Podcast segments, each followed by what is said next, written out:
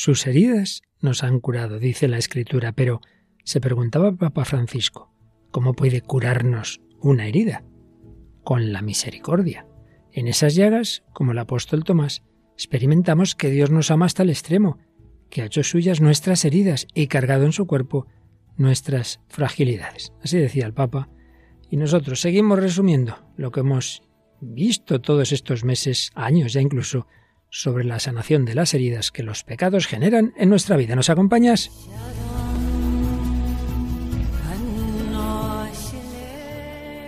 El hombre de hoy y Dios, con el padre Luis Fernando de Prada.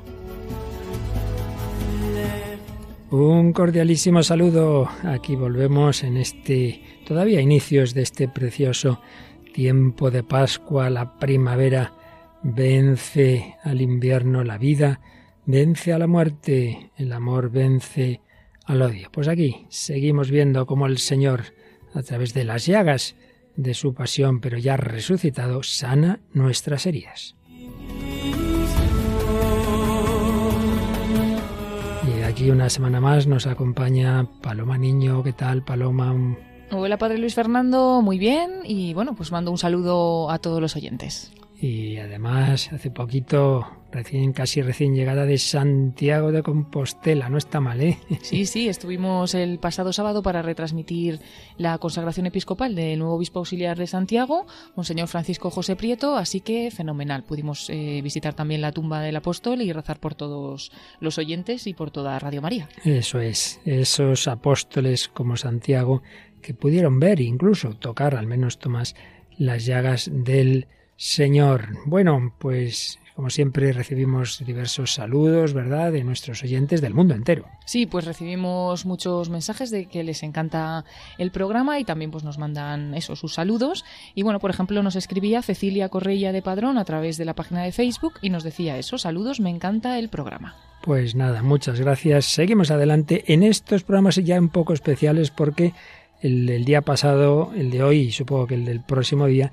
son una recopilación, un resumen, una síntesis, siempre añadiendo cosas, claro está, de lo que hemos estado viendo en dos años y medio, como los pecados capitales, esos vicios, esas inclinaciones nos hacen daño, nos hacen incluso psicológicamente muchas veces heridas, pero como el Señor, con su gracia y también con los medios naturales, que también Dios quiere que usemos, puede ir sanando todo ello. Pues bien, Hoy seguimos ese resumen, esa síntesis de todos estos programas, pero como digo, añadiendo siempre otros aspectos. Por ejemplo, música. Traemos hoy dos canciones que no conocíamos.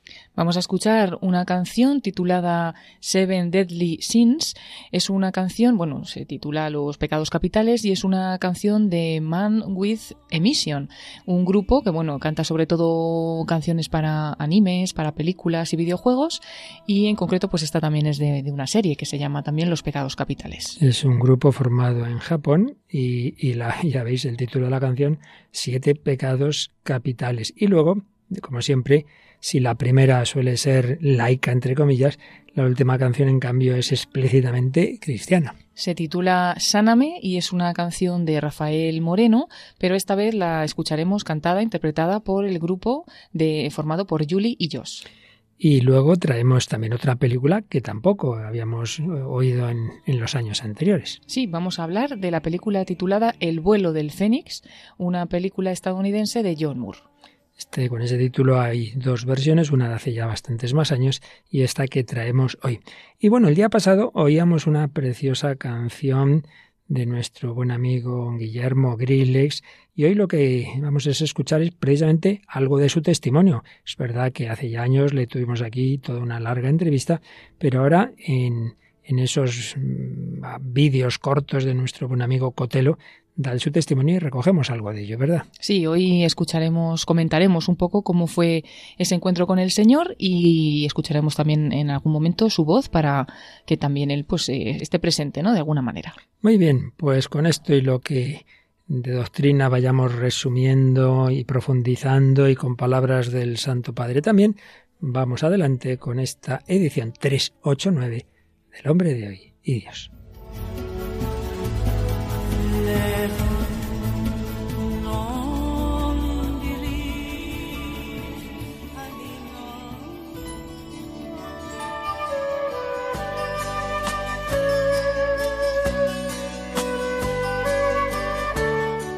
En este resumen, en esta síntesis de la doctrina que hemos ido exponiendo a lo largo de dos años y medio en este bloque sobre las heridas que nos hacen los pecados, los pecados capitales en concreto, que nos invitan, que nos empujan a otros. El día pasado recordábamos cómo el hombre está creado a imagen y semejanza de Dios, Dios que es amor y por ello el hombre está hecho para ser amado y amar, para la comunión, para el encuentro con Dios, para el infinito, para esa felicidad plena. Y cómo estamos en este mundo para ir caminando hacia ese último fin. Dios nos ha hecho bien, tenemos una naturaleza con unas tendencias buenas a conocer la verdad, a la plenitud, al amor, a la fecundidad y a todo lo que necesitamos para poder vivir esta vida aquí en este mundo. Y por ello, con esos dinamismos y con, con esas capacidades que Dios pone en nosotros. Y también con unas pasiones o emociones. Ya decíamos que no es una visión cristiana la del hombre frío, que se mueve solo por razón y decisiones de la voluntad. Todo lo contrario, estamos llamados a que toda nuestra psicología, también por supuesto nuestras emociones, nuestras pasiones, nuestra misma sensibilidad corporal, todo ello esté integrado al servicio de ese último fin, que es el amor.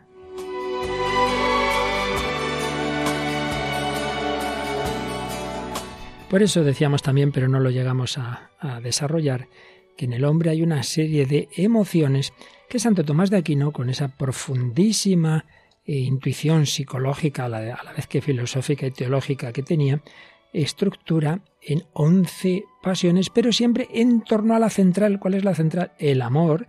El amor. El hombre tiende en su voluntad al bien, si es el bien absoluto, el bien supremo que es Dios, amor de Dios, pero todos los bienes parciales, todas las personas. Claro que sí. Bueno, pues en torno a esta mm, pasión o emoción central que es el amor, Él nos hace ver que hay otras diez, otras diez, y que a su vez podemos subdividir en dos grupos. Cuando el hombre tiende, es atraído por el bien, ahí el término clásico es el apetito concupiscible, que bueno, en nuestros días diríamos el deseo, la tendencia hacia algo gustoso. Y por el contrario, cuando hay que luchar contra los obstáculos, se decía en términos clásicos el apetito irascible. Nosotros podríamos decir, pues quizá la, agresividad, la lucha, la resiliencia. Bueno, se llame como se llame, el caso es que Santo Tomás nos hacía ver cómo todo está en función del amor. El amor, frente al amor, claro, el odio, el amor, la complacencia en el bien, vimos a su vez distintos efectos del amor, la unión, la mutua inesión, el éxtasis, el celo, la herida, toda acción, bueno, el amor. Frente al amor, pues claro, todo lo contrario, el odio hacia lo nocivo o repugnante. Amor, odio, amor, odio. Pero yo quiero, yo quiero unirme a esa persona. Por ejemplo, un, chico, pues le gustaría casarse con una chica, tiene esa tendencia hacia ella, tiene un deseo. Bueno, pues frente al deseo, lo contrario, la aversión, si yo deseo lo bueno, lo deleitable, sea para la sensibilidad, sea para la inteligencia la voluntad, también rechazo lo nocivo. Ya tenemos cuatro pasiones, amor, odio, deseo y aversión. Pero, a su vez, el deseo, sí, un apetito de un bien, pero de un bien arduo, que hay que luchar por él, pero yo creo que sí, que lo voy a poder conseguir. Esa pasión es la esperanza. Yo espero alcanzar, obtener ese bien. Yo espero casarme con esta chica, o yo espero conseguir esa carrera, yo espero conseguir ese, ese puesto en la oposición. Por el contrario, si ese bien ausente, lo considero imposible de obtener nada, nada. Me ha dicho que ni hablar, que no, que se ha terminado, que ya se va a casar con otro. Desesperación, ya acabó la oposición, la he suspendido. Desesperación ante algo que, que veo que es imposible. Otra vez me he presentado ya tantas veces. Esperanza, desesperación. Pero si uno en esa lucha, en esa lucha eh, para conseguir algo, dice, no, no, yo no me quedo aquí, voy a luchar, es un bien difícil, pero, pero es posible. Entonces está la audacia, me lanzo, me lanzo ante el mal, quizá excesivamente, quizá con peligro, o por el contrario, pues veo que hay un, mal que, es invencible, futuro, entonces tengo temor, temor, una, incluso puede generarme la depresión viendo que no voy a conseguir nunca ese, ese bien. Amor, odio, deseo, aversión, esperanza, audacia, desesperación, temor. Por el contrario, si ya alcanzo ese bien, entonces el gozo, el gozo, disfruto de este bien. Nos hemos casado, he conseguido el trabajo, todo ello lo puedo disfrutar, por supuesto, el último bien, disfrutar de Dios, el cielo, el gozo total y absoluto. Y frente al gozo, la tristeza, el disgusto de lo que de lo que yo no, no quisiera, pero, pero esto no tiene solución, la tristeza. Y finalmente, pues cuando hay que, cuando no he conseguido lo que quería y le echo la culpa a alguien, entonces la ira, apetito de venganza. Así pues, en torno al bien y el mal, y con unas tendencias mm, de atracción hacia el bien o de lucha contra los obstáculos, pues hemos visto esas once pasiones. Amor, odio, deseo, aversión, esperanza, audacia, desesperación, temor, gozo, tristeza e ira.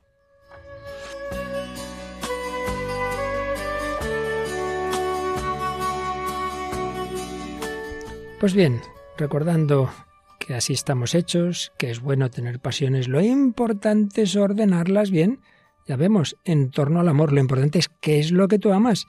Bueno, pues algo que vimos a fondo en varios programas fue que eso que San Agustín llamaba las dos ciudades, o San Ignacio de Loyola las dos banderas. En palabras clásicas de San Agustín, dos amores construyeron dos ciudades. El amor propio hasta el desprecio a Dios hizo la ciudad terrena.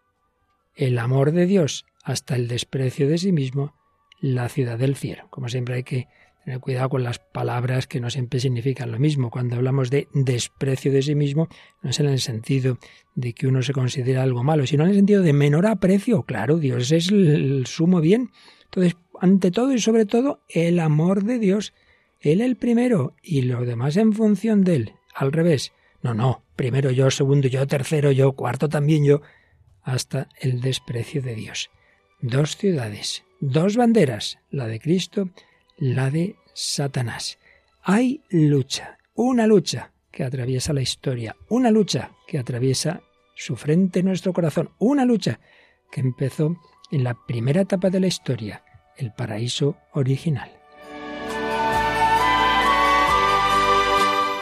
Y ahí Satanás tienta a ese hombre, esa mujer que han recibido no solo la vida natural, no solo la vida humana racional, sino también la vida divina, porque fueron constituidos en gracia.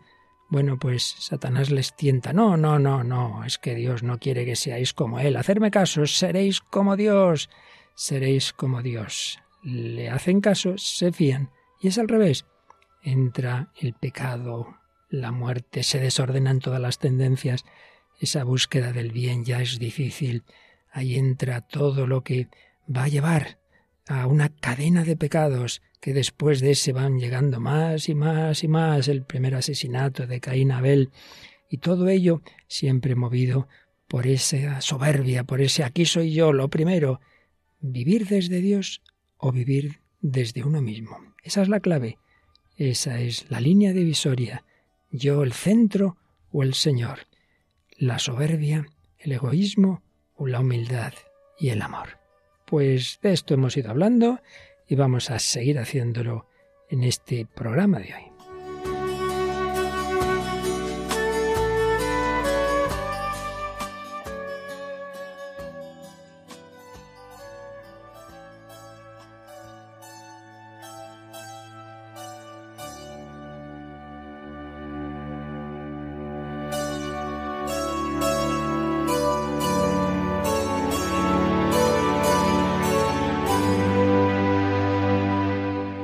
Aquí seguimos en Radio María, en El Hombre de Dios, Paloma Niño y que nos habla el Padre Luis Fernando de Prada en este segundo programa que dedicamos a intentar sintetizar pues todo este largo recorrido de dos años y medio a lo largo de eso que llamamos pecados capitales, antiguamente se decían vicios capitales y originariamente los logismos y los pensamientos errados y dañinos.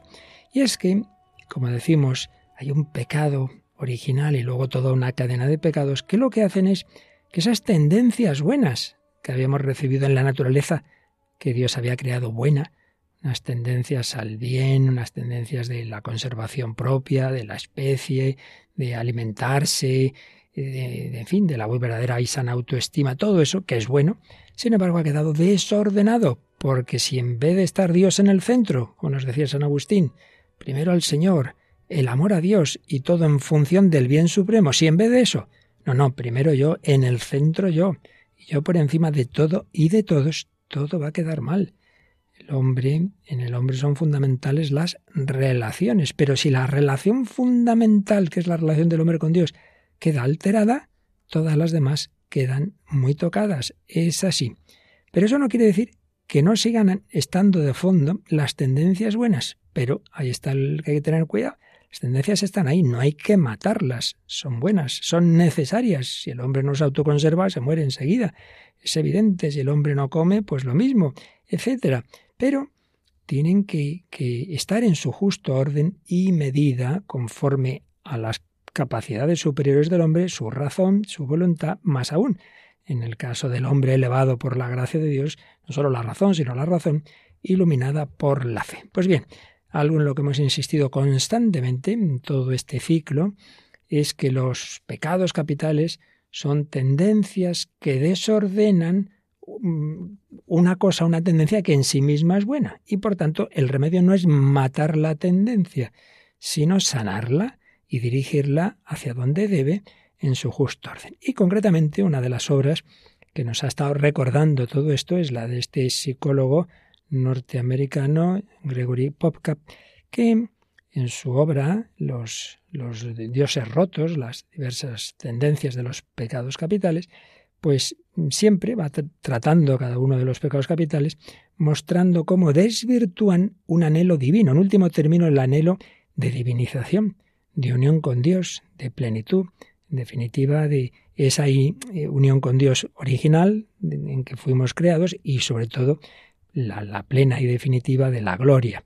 Pero se desvirtúa ese anhelo divino eh, poniendo en lugar de esa felicidad en Dios, haciendo pensando que la felicidad plena la voy a encontrar en el dinero, en lo material, en fin, en, la comida, en el sexo, como si todo eso fuera ya, vamos, lo máximo de lo máximo. Ese es el gran problema. Y luego, pues nos hacía ver, él lo dice con distintas palabras, nosotros a veces las cambiamos las palabras, lo que está debajo del pecado capital. Por ejemplo, en la soberbia, él dice que la soberbia desvirtúa el anhelo divino de abundancia. Quizá tendríamos mejor diciendo de autoestima. Es, claro que sí. Yo debo eh, autoestimarme, tener una estima de mí porque soy criatura de Dios, que he recibido una serie de dones. Por tanto, frente a la soberbia no está el, decirme soy tonto y soy no, no, no, no, no. Una sana autoestima, pero con la humildad y la humildad es la verdad. Por tanto, he recibido dones, pero no soy aquí, vamos, lo máximo de lo máximo. Soberbia frente a humildad pero sabiendo que hay algo bueno y positivo que no se trata de matar, que es la sana autoestima. La envidia, la envidia, él dice que desvirtúa el anhelo divino de dignidad, podríamos decir, de, valorar lo nuestro. Entonces, claro, si, si uno le parece que, que, son todos los demás los que tienen una serie de dones y el remedio no es que yo piense que yo no tengo nada, no, es, es cada uno lo suyo y ya está, no hay que compararse. Y pues actuar siempre con, con amabilidad. La ira, la ira desvirtúa algo que en sí mismo es justo, nunca mejor dicho, porque precisamente desvirtúa el anhelo divino de justicia. Nos enfadamos, nos indignamos cuando vemos injusticia. Está bien, está bien que, que te indignes ante la injusticia, pero el remedio no es perder los estribos y ponerte a dar voces y, y hacer cosas que te vas a arrepentir luego. Por tanto, paciencia. La pereza, bueno, lo que está debajo es algo también sano y bueno, que es que hay que descansar y hay que tener paz, sí, pero una cosa es eso y otra es eh, que uno no descansa, porque para descansar hay que cansarse, y luego nunca se cansa, siempre está descansando, algo está fallando aquí. Diligencia y fortaleza. La avaricia. Oye, estamos en este mundo, necesitamos bienes materiales, no se trata de prescindir de ellos, pero no pongas tu última confianza en eso, no acumular y más y más, como si fuera el fin último. Es un medio, un medio que hay que usar tanto cuanto se necesite para el fin, pero no el fin supremo. Avaricia frente a la generosidad, la caridad y simplemente pues lo que yo necesite. La gula, pues sí, necesitamos alimentarnos y un bienestar, pero con templanza, con templanza, no más ni menos de lo que necesitamos, no solo para la vida material como tal, sino en general la vida social. Y la lujuria, pues tenemos esas tendencias a la comunión y a la fecundidad, pero que no se desordenen buscando simplemente el placer por el placer eh, por encima de todo y de todos, la castidad. Bien, esto lo hemos ido viendo con detalle, ya recordaremos ya más en particular en cada pecado alguna cosita, pero antes de seguir, Paloma, pues vemos cómo hemos visto en estos años ya, cómo el tema de los pecados capitales, del pecado en general, sí, nuestra cultura es muy secularizada, pero al final resulta que nos lo encontramos en el cine, en la música, desde perspectivas buenas y malas, por supuesto, pero que ahí está, que ahí está. Y de hecho, hoy traes una canción que, que tiene por título Los siete pecados capitales, en inglés, Seven Deadly Sins. Y no solo es la canción, sino que ese mismo título lo tiene también la serie para la cual se hizo esta canción, ¿no? Que también se llama así, Los siete pecados capitales en Hispanoamérica se llama así, pero es una serie de manga y anime escrita e ilustrada por Nakaba Suzuki, un japonés, y bueno, pues la trama se sitúa en la época en una época medieval y sigue las aventuras del escuadrón de caballeros que son conocidos como los siete pecados capitales y cómo actúan como protectores de la opresión al mismo tiempo que buscan redención por los pecados que les confirieron esos títulos, ¿no? Y en esta, en esta serie está esta canción que se llama así, Seven Deadly Sins, y es de Man with Emission, un grupo pues eh, japonés, ¿no? Una banda japonesa de rock que, que, bueno, sobre todo canta hard rock y dance pop y sobre todo canta también en conciertos, pero en vídeos musicales de este tipo para animes, para películas o videojuegos. Llama la atención el, el título muy bueno del grupo, ¿eh? Un hombre con una misión. Pues sí, claro que sí, un hombre con una misión, pues los escuchamos un poquito esta canción.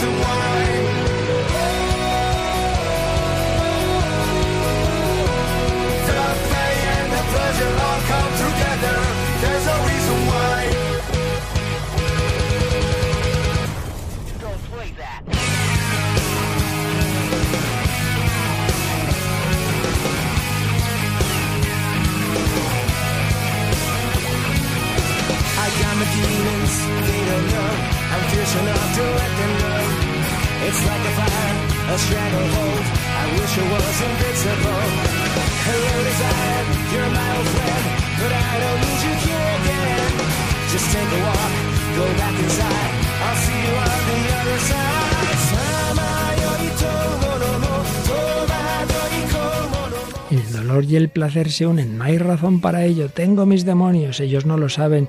Soy lo suficientemente feroz, firme para dejarlos ir. Es como un fuego, un estrangulamiento. Desearía ser invencible. Hola, te deseo a ti, mi viejo amigo, pero no te necesito aquí de nuevo. Solo toma un paseo y vuelve a entrar. Te veré en el otro lado. Tengo la sensación de que abajo vuelve a tomar el control. Es como un fuego, un estrangulamiento. Me siento como un criminal.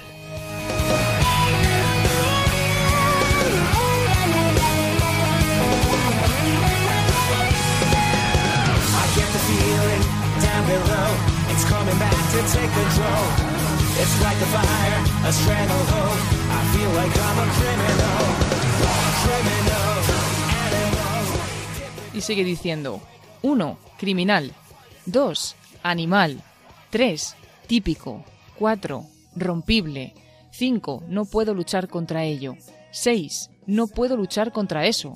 7. No puedo luchar contra él. Así que lo escondo. feels that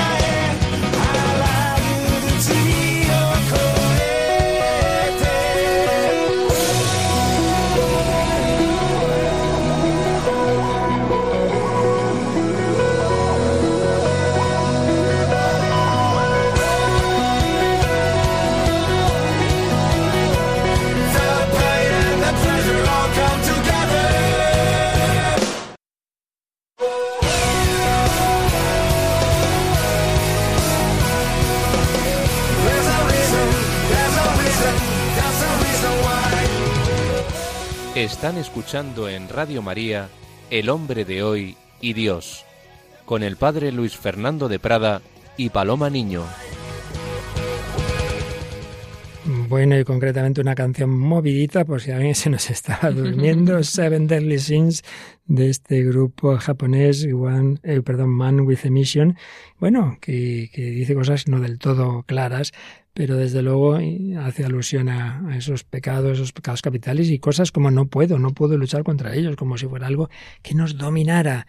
Ciertamente, el hombre tiene, por un lado, esas tendencias buenas al bien, al amor, sí, a la verdad, todo eso está ahí, seguimos siendo imagen y semejanza de Dios, pero pero también tiene la fuerza del pecado que dice San Pablo, la ley del pecado que dice el propio apóstol, no me entiendo a mí mismo, no hago el bien que quiero, sino al mal que no quiero. Tenemos esa lucha interior, no hay que asustarse, todos tenemos tentaciones, estamos ahí bastante desordenados y claro, si uno se ha dejado llevar, cuanto más se haya dejado llevar de los pecados, más y más y más fuerte es el desorden, más costará el que todo esto se vuelva a integrar, pero siempre con confianza, con esperanza, la gracia es todopoderosa.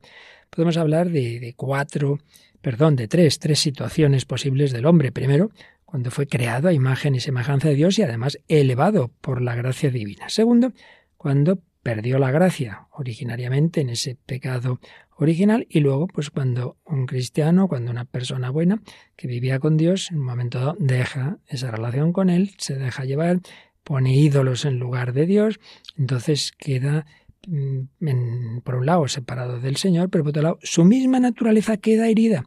Es lo que hemos ido viendo en muchos temas, heridas a veces muy profundas, psicológicas y hasta físicas. Y tercero, la redención, la gracia de Cristo como fruto de sus heridas en la pasión, a través de esas heridas, de ese costado abierto, brota sangre y agua, es decir, el Espíritu Santo que viene a sanarnos, que vuelve a ordenarnos, no son teorías, la historia de la Iglesia lo demuestra. Personas que han estado muy mal, muy mal en todos estos campos, o por agresividad, o por pereza, o por lujuria, por una soberbia terrible, por nada. No hay nada que resista a la gracia de Dios cuando el hombre quiere colaborar, cuando se deja sanar por el Señor. La redención. Jesucristo vuelve al hombre a Dios, le sana sus heridas espirituales y morales y ayuda con las psicológicas y físicas, a veces de tal manera que simplemente la vida cristiana, una profunda vida espiritual, sana esas heridas psicológicas. Otras muchas veces, como vimos en dos mm, temas sobre todo, el de la depresión y el de los trastornos alimenticios, junto a la vida cristiana, la vida espiritual, normalmente es necesario también la ayuda psicológica e incluso médica. Bien, pues antes de seguir vamos a escuchar, Paloma, un corte de, de, una película en la que, bueno, hay una situación difícil, muy difícil, y vemos también ante esa situación posibles reacciones. Sí, es la película El vuelo del Fénix, una película estadounidense dirigida por John Moore en 2004 y realmente se trata de un remake de la versión dirigida en 1965 por Robert Aldrich, en la que al final pues es la misma trama, un grupo de personas intenta sobrevivir en medio de un desierto tras un accidente de avión. Tienen estas dos películas pues, pues algunas variaciones, como por ejemplo el desierto en el cual pues tienen este accidente. En, en concreto en esta película de 2004 es el desierto de Gobi, localizado en Mongolia, y es que una empresa petrolera estadounidense tiene que viajar a Mongolia para unas actividades que está realizando y envía al personal de la empresa y junto al personal en este avión sube también un personaje muy extravagante y el vuelo se realiza desde el desierto de Gobi en Mongolia hasta Pekín, China. Bueno, tienen una tormenta de arena que aparece en el horizonte y obliga al piloto a realizar un aterrizaje forzoso, causando la muerte de tres pasajeros y haciendo que el avión acabe accidentado en medio del desierto. Para lograr salir de allí con vida, pues los supervivientes tienen que enfrentarse a un gran desafío, trabajando en equipo y enfrentando múltiples peligros también. Bueno, pues escuchamos el diálogo entre dos de ellos en ese momento en que no saben qué van a hacer eh, cuando se han quedado ahí en el desierto, ya pasando sed, etcétera. Escuchamos.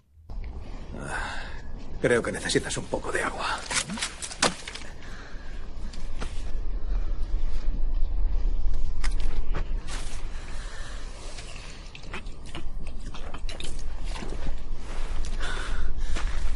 Que quede entre tú y yo.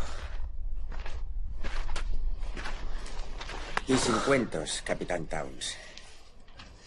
¿Crees que nos encontrarán? Es poco probable. ¿Y por qué no construyes el avión? ¿Por qué dar falsas esperanzas? Vamos, hombre. La mayoría de la gente se pasa la vida aferrada a esperanzas y sueños irrealizables, pero sigue aferrándose. ¿Por qué rendirte ahora cuanto más los necesitas? ¿Crees que soy una de esas personas con esperanzas y sueños? Quien aprende a volar tiene que haber tenido un sueño alguna vez. Oye, ¿cómo iba a dejar que esa gente construya un avión si no creo que funcione? Cada día que desperdicien intentándolo les acercará un día más a la muerte.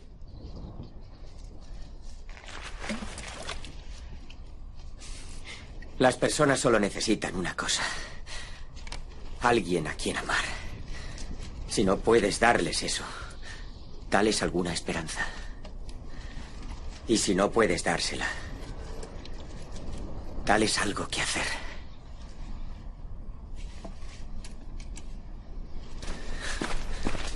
James, no lo conseguirás. Moriré en el intento. Hay personas que cuentan conmigo.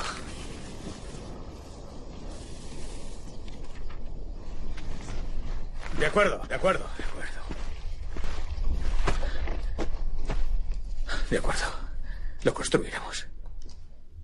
Lo construiremos.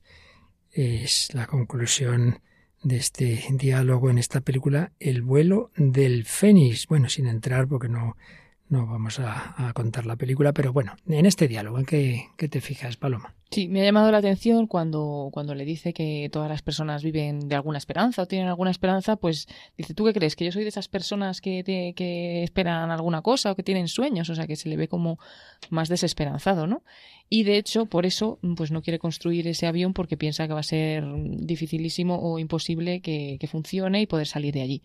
Y luego me gusta cómo le convence eh, el otro, ¿no? Le dice, los las personas necesitan a alguien a quien amar, si no la tienen alguien a quien amar, necesitan darles por lo menos una esperanza, y si no les puedes dar una esperanza, darles por lo menos algo que hacer, ¿no? Que se pongan a hacer el, el avión. Y cómo él consigue, o sea, sigue adelante a pesar de todo este, este personaje, e incluso le dice, no lo vas a conseguir, y dice, da igual, morir en el intento, ¿no? Y de esta manera, pues le consigue convencer. Así es, bueno, por un lado han salido varias de esas pasiones que decíamos antes y la contraposición, ¿verdad? Por ejemplo, eso entre la esperanza y la desesperanza, entre decir, mira, el amor, cuentan conmigo, yo voy a ayudarles. Y luego yo he visto mm, como mm, comentábamos, por ejemplo, cuando estuvimos tratando de los trastornos alimenticios, de la importancia de, esa terapia que llamamos la logoterapia de Víctor Frankl, precisamente él insiste, por un lado, en que todo hombre necesita un sentido de la vida. Esto que aquí les pasaba en el desierto es lo que él vivió en el campo de concentración. Si tenían esperanza de sobrevivir o de salir, luchaban y eso les daba incluso más capacidad de supervivencia el que creía que no había nada que hacer se moría antes. Esto es una cosa curiosa, cómo la psicología repercute incluso en, la biología, y esto me lo han dicho también otros médicos, ¿no? Con terapias contra el cáncer, etcétera, si uno tiene ganas de vivir, se nota que eso ayuda, ¿verdad? Por un lado, la importancia de la esperanza que tiene que ver con el sentido de la vida, pero también eh, Víctor Frankl habla, lo hemos comentado muchas veces ya, de que lo que da sentido son tres tipos de valores. Por un lado, algo que hacer. Entonces, fíjate cómo dice, no, pues dales algo que hacer. Lo que vamos a estar aquí mirando al, sol, ¿verdad? Vamos a intentarlo, vamos a intentar construir este avión con los restos de, de, este, vamos a hacer lo que podamos, aunque parezca utópico, ¿no? Luego, alguien a quien amar. También decía Víctor Frankl que, es que el que esperaba volver a ver a su mujer, etcétera, a sus hijos, tenía también más capacidad de lucha. Y si no, en cualquier caso, hay que luchar. Cuentan conmigo. No encerrarte en ti mismo. Bueno, pues morir en el intento, pero no nos quedamos tirados. Creo que es un corte que recoge varias de las cosas que hemos visto porque todos tenemos esa lucha, yo, yo, yo, si no hay nada que hacer aquí, pues sentado en mi sillón, no mover un dedo, o por el contrario, pienso en los demás. Bueno, pues esta lucha también la ha tenido este joven, la ha la tiene, la tenemos todos, que tuvimos aquí hace años en un programa especial y que el día pasado compartíamos una canción. Y hoy, Paloma, pues hemos visto cómo en esos vídeos cortos que, nuestro buen amigo Juan Manuel Cotelo, que se empezó a hacer más conocido a raíz de la película La Última Cima, ¿verdad?, sobre Pablo Domínguez, y luego ha hecho otras muchas muy buenas, pues ahora hace pequeños vídeos evangelizadores con personas convertidas y lo llama contagiosos, ¿verdad? Sí, y el primero que lanzó de esta serie de capítulos contagiosos fue precisamente hablando o entrevistando a Griles, a Guillermo Esteban, que como decimos, bueno, pues ya hemos escuchado algunas canciones, incluso ha estado aquí en este programa y también le hemos entrevistado, pero vamos a resumir un poco este testimonio. Y es que a pesar de que ahora se dedica a evangelizar a los jóvenes a través de su pasión, que es el rap, pues no siempre fue así, ¿no? Él empieza a rapear a raíz de la enfermedad de un hermano suyo que le detectaron tarde, incluso les dijeron a la familia ¿no? que, que iba a morir. Y él se llenó de frustración y de tensión y un amigo que sabía que le gustaba el rap, pues le dijo, oye, pues podías escribir un rap para tu hermano, eh, ya que te gusta este tipo de música, haz una canción y bueno, por lo menos te ayuda, ¿no? A, a vaciar esa frustración que tienes. Y bueno, pues eh, lo hizo así, hizo una canción de superación, de autoestima, y esa presión que sentía, pues notó cómo se iba desvaneciendo. La canción además tuvo mucha repercusión y bueno, pues le hizo hacer otra canción nueva con ya con una terminología, como dice él, de malote, ¿no? Como suele ser un poquito el rap y enfocado al menosprecio y al odio que sentía y que tenía en ese momento en su interior por lo que le estaba pasando. Y es que dice que se sentía vacío, que no sabía qué pintaba en este mundo, que nada le llenaba y que tenía grandes heridas, por ejemplo, las heridas de los estudios, porque pasó por nueve colegios, nada más y nada menos. No está mal. Claro, dice que eso pues eh, eran amistades rotas, amores rotos, muchas heridas en el alma que ya pues dijo no puedo más, ¿no? Y que él en ese momento estaba desorientado, dice, los jóvenes es que normalmente no están perdidos, sino que están desorientados, ¿no? Y al final como no sabes mm, por dónde ir, pues pruebas el sexo, las drogas, el alcohol, todas estas cosas que fracturan más tu alma, pero no crean en ti ni una identidad de personalidad fuerte o de sentirte en paz contigo mismo. Y bueno, pues él llegó a envenenarse de tal manera también con el éxito, ¿no? Que estaban teniendo sus canciones de rap, que, mm, bueno, pues se volcó con eso, ¿no? Su madre, entonces, que se dio cuenta de que algo pasaba, le pidió que pasara más tiempo con ella y, por ejemplo, para pasar tiempo le dijo, puedes venirte conmigo a misa, ¿no?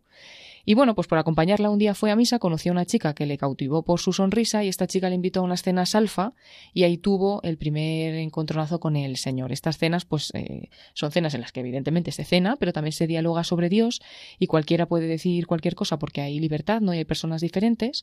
Y sobre todo le llamó la atención las personas que servían en estas cenas porque lo hacían siempre con una sonrisa. Y preguntando, se dio cuenta de que lo que les hacía tener esa sonrisa y estar tan felices era precisamente el servir a los demás. Y dice que se fue otro trotazo del, del Señor en ese momento y acudió a unas convivencias donde dice que allí, de a golpe de fuego, el Espíritu Santo le rompió todos los esquemas. Y escuchamos lo que cuenta.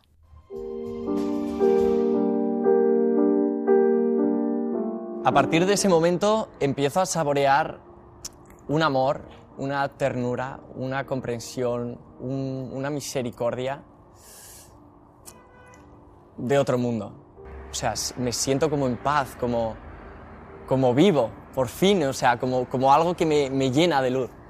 Y luego mucho miedo, porque como yo seguía con el tema del rap, tenía que seguir mi, rap malote, eh, tenía miedo, porque todo lo que había construido se iba a derrumbar. Si yo seguía al Señor, tenía que empezar a cambiar mi vida pasada. Yo no sabía qué hacer. Entonces una amiga mía me dijo, bueno, eh, Guille, tú que se te da guay la escritura, ¿por qué no haces una carta para el Señor? Vacías todo lo que tienes por dentro y en tu mente ordenas pues todo lo que te ha pasado en, esta, en estas convivencias. Bueno, y cuenta que así lo hizo, ¿no? Se dio cuenta de que al escribir esta carta a Dios mm, tenía la métrica adecuada de una canción de rap y la quiso grabar. Entonces ahí empezó a tener problemas porque su productor le decía que cómo iba a hablar en un rap de Dios y de sus heridas y que no podía sacarlo. Le decía, tú eres Grillex, ¿no? Nadie puede ver tus heridas, tienen que verte seguro y demás. Y finalmente, pues aún así la grabó, ¿no?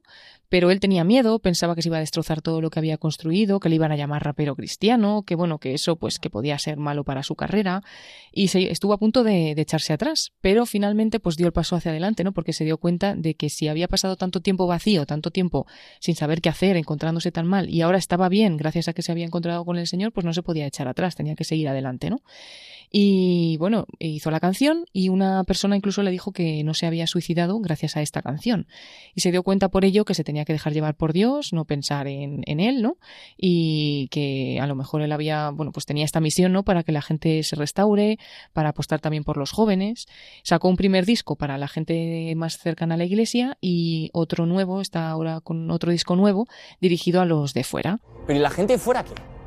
¿Quién está con ellos? Los raperos con los que yo me llevo, ¿quién están con ellos? Entonces, tengo que salir al encuentro. Iba a todos los lugares, o sea, no paraba, no paraba y se juntaba con todo tipo de personas y yo creo que tenemos que seguir el mismo ejemplo. Ir a los lugares donde la gente está más rota, más destrozada, pero tanto a nivel eh, mental, a nivel espiritual y a nivel físico, ¿no? Y si somos portadores de luz, tenemos que ir a donde está la oscuridad y no tener ese miedo. O sea, faltan valientes que digan, ¡buah! Apuesto por el reino de Dios. Donde las personas no van, yo quiero ir.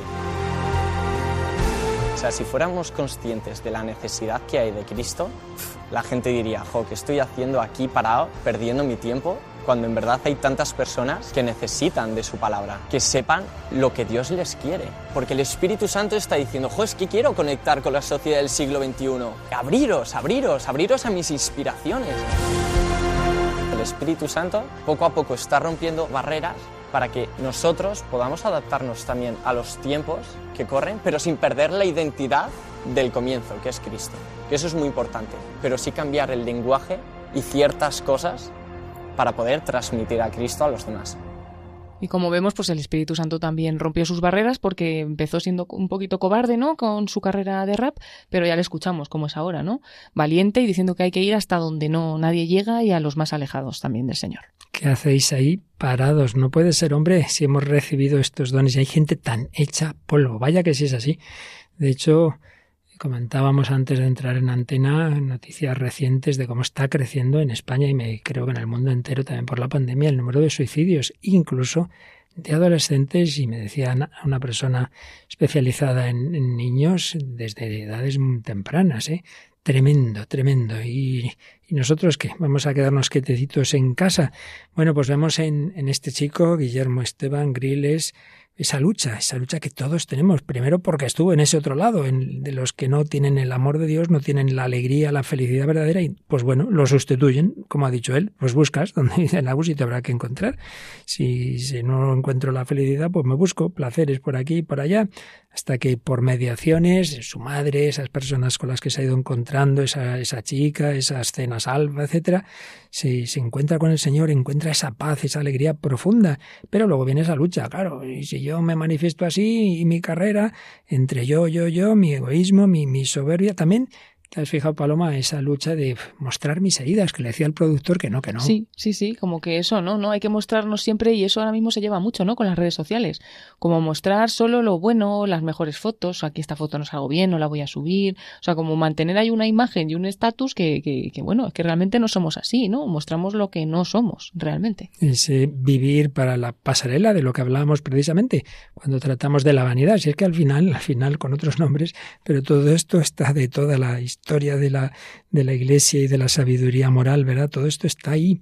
La paz, la alegría profunda de vivir en Dios y para Dios. También luego el miedo, ese miedo que, que es un enemigo tremendo, ¿verdad? Por eso la virtud de la fortaleza.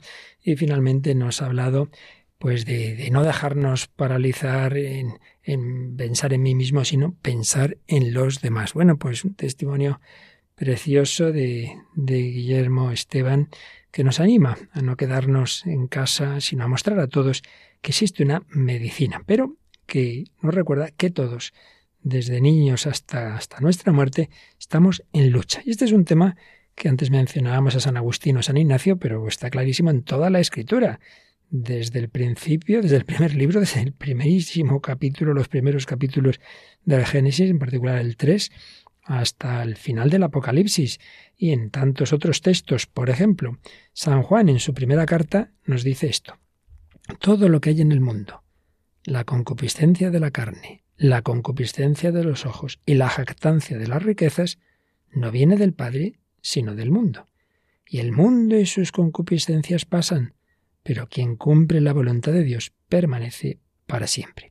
Que precisar, por si alguien no lo tiene claro, que en la Biblia y en concreto en San Juan la palabra mundo tiene dos acepciones, una positiva, el mundo creado por Dios, tanto amó Dios al mundo, y una negativa, que es la que usa aquí en cuanto a ambiente pagano, mundanizado, y en ese sentido todo lo que hay en el mundo, en ese sentido negativo, la concupiscencia de la carne, lo que a mí me dé gusto, placer, la concupiscencia de los ojos, siempre buscar más y más, que, que, que, llene, digamos, mi imaginación, y la jactancia de las riquezas, el dinero te da la, esa impresión de que lo puedes todo, con dinero se compra todo, todo, puedo tener todo.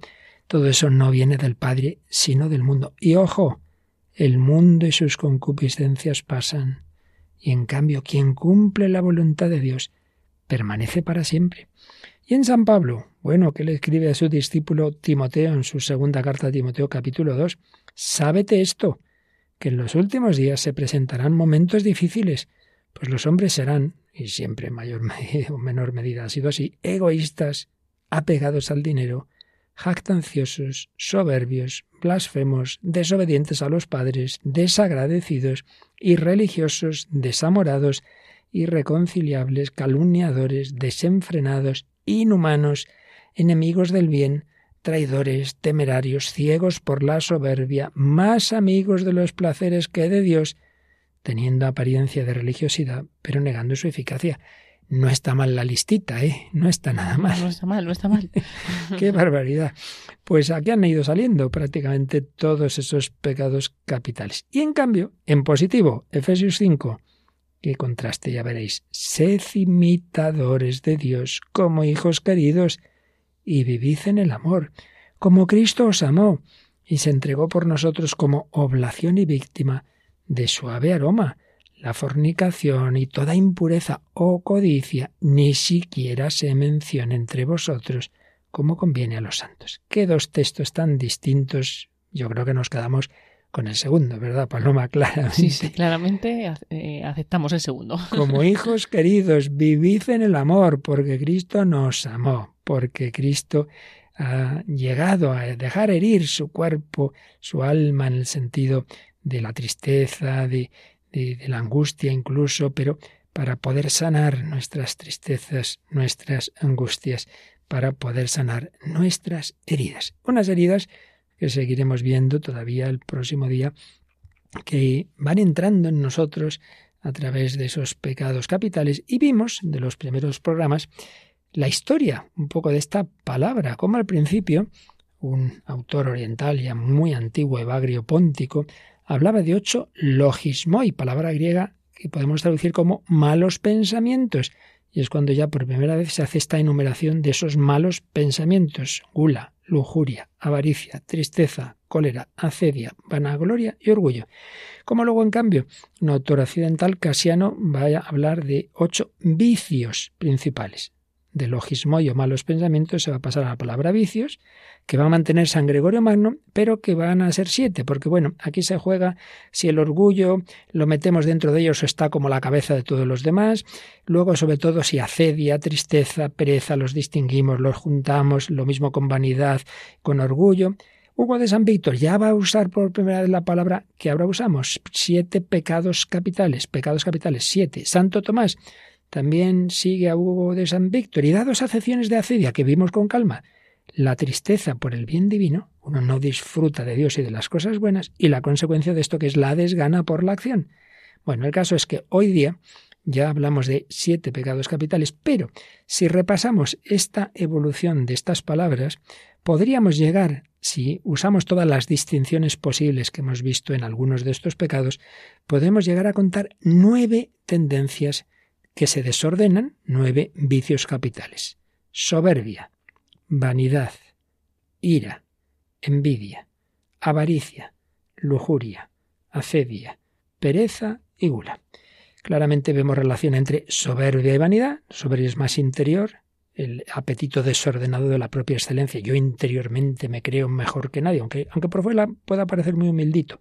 La vanidad, en cambio, es más hacia afuera, que me lo reconozcan, que me aplaudan que decías, Paloma, de, los, de las redes sociales, que tenga yo muchos likes, estas cosas. Soberbia, vanidad. Ira y envidia. Pues una relación torcida con los demás, aunque sea lógico que yo luche por lo que es justo, pero perdiendo mi control entraría en la, en la ira mala y la envidia, ¿no? De en vez de alegrarme de los bienes del prójimo, considerarlos como una amenaza para mí. La avaricia, en cuanto a los bienes materiales, ya distinguimos también avaricia y codicia, si es ante todo más, querer más y más y más, o simplemente es lo que yo tengo, guardármelo y, y ser muy, muy agarrado para lo mío y no compartir. Y luego los últimos cuatro, más bien en lo que se refiere a, a nuestro cuerpo, pues con la lujuria, con la gula, con la pereza y esa palabra que se ha perdido, por desgracia, en esta enumeración eh, que hacemos en los últimos tiempos de la acedia, a la que dedicamos muchos programas, porque esa tristeza, esa acedia, esa pereza, todo está relacionado y también psicológicamente con la depresión, así como el tema de la comida, de la gula, está relacionado con los mm, trastornos alimenticios. Bueno, el próximo día veremos todavía más de este resumen y cómo se relacionan los pecados capitales y cómo entre ellos hay una una manera, digamos, de mutuas influencias. Pero vamos a terminar recordando unas palabras del Santo Padre Francisco, preciosas, en, la fiesta de la Divina Misericordia, 11 de abril de 2021. Se presenta Jesús precisamente con las llagas ante Tomás, que no creía que hubiera resucitado. Recordad que este ciclo tiene por lema general sus heridas nos han curado. Pues bien, decía el Santo Padre. Los discípulos eran culpables, habían huido, abandonado al Maestro. El pecado atormenta, el mal tiene su precio. Siempre tenemos presente nuestro pecado, dice el Salmo. Solos no podemos borrarlo. Solo Dios lo quita. Solo Él con su misericordia nos hace salir de nuestras miserias más profundas. Como aquellos discípulos necesitamos dejarnos perdonar, decir desde lo profundo del corazón, perdón, Señor. Esas llagas de Cristo nos han curado. Pero, ¿cómo puede curarnos una herida? Con la misericordia. En esas llagas, como Tomás, experimentamos que Dios nos ama hasta el extremo, que ha hecho suyas nuestras heridas, que ha cargado en su cuerpo nuestras fragilidades. Las llagas son canales abiertos entre Él y nosotros que derraman misericordia sobre nuestras miserias. Las llagas son los caminos que Dios ha abierto completamente para que entremos en su ternura y experimentemos quién es Él y no dudemos más de su misericordia. Pues vamos a decírselo al Señor, vamos a pedírselo con esta canción de Rafael Moreno, Sáname, aunque cantada por esta pareja de Julie y Josh. Hoy, Señor Jesús, vengo ante ti para alabarte. Hoy, Señor Jesús, con tu poder puedes cambiarme. Sáname, Señor, hoy quiero vivir. Dame tu amor, sin ti no puedo ser feliz. Sáname, Señor, líbrame del mal.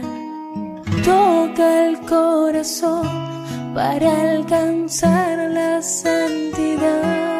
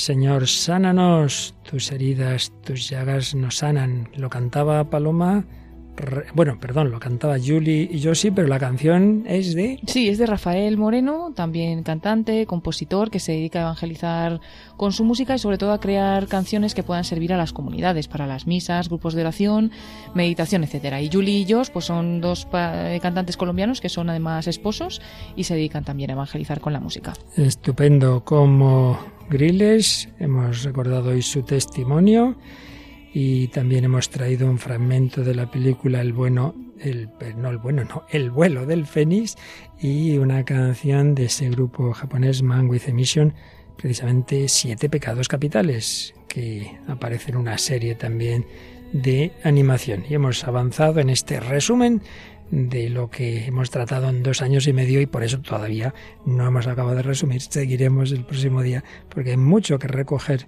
de lo que todos hemos ido aprendiendo. Ante todo, que acudamos al Señor, que seamos humildes, que le mostremos nuestras llagas y dejemos que Él las sane. Bueno, pues recordamos los medios de comunicación con nosotros, Paloma. Sí, pues nos pueden escribir algún correo electrónico al correo el hombre de hoy y Dios radiomaria.es, el hombre de hoy y Dios arroba radiomaria.es y como no a través de nuestra página de Facebook, buscándonos en esta red social por el mismo nombre del programa, el hombre de hoy y Dios, pues ahí vamos subiendo las diferentes publicaciones relativas a cada programa y también pues los programas, los enlaces al podcast de este programa. Por ahí esperamos también vuestros Claro que sí. Os recuerdo que ahora viene otra música que sana y que eleva en un programa del padre Eusebio Guindano. Música de Dios. Bueno, pues una vez más, como siempre, gracias a Paloma Niño y a todos vosotros que estáis ahí, que semana tras semana, mes tras mes, año tras año, compartís esta búsqueda del corazón de Dios desde el corazón del hombre. Hasta la próxima semana, si Dios quiere.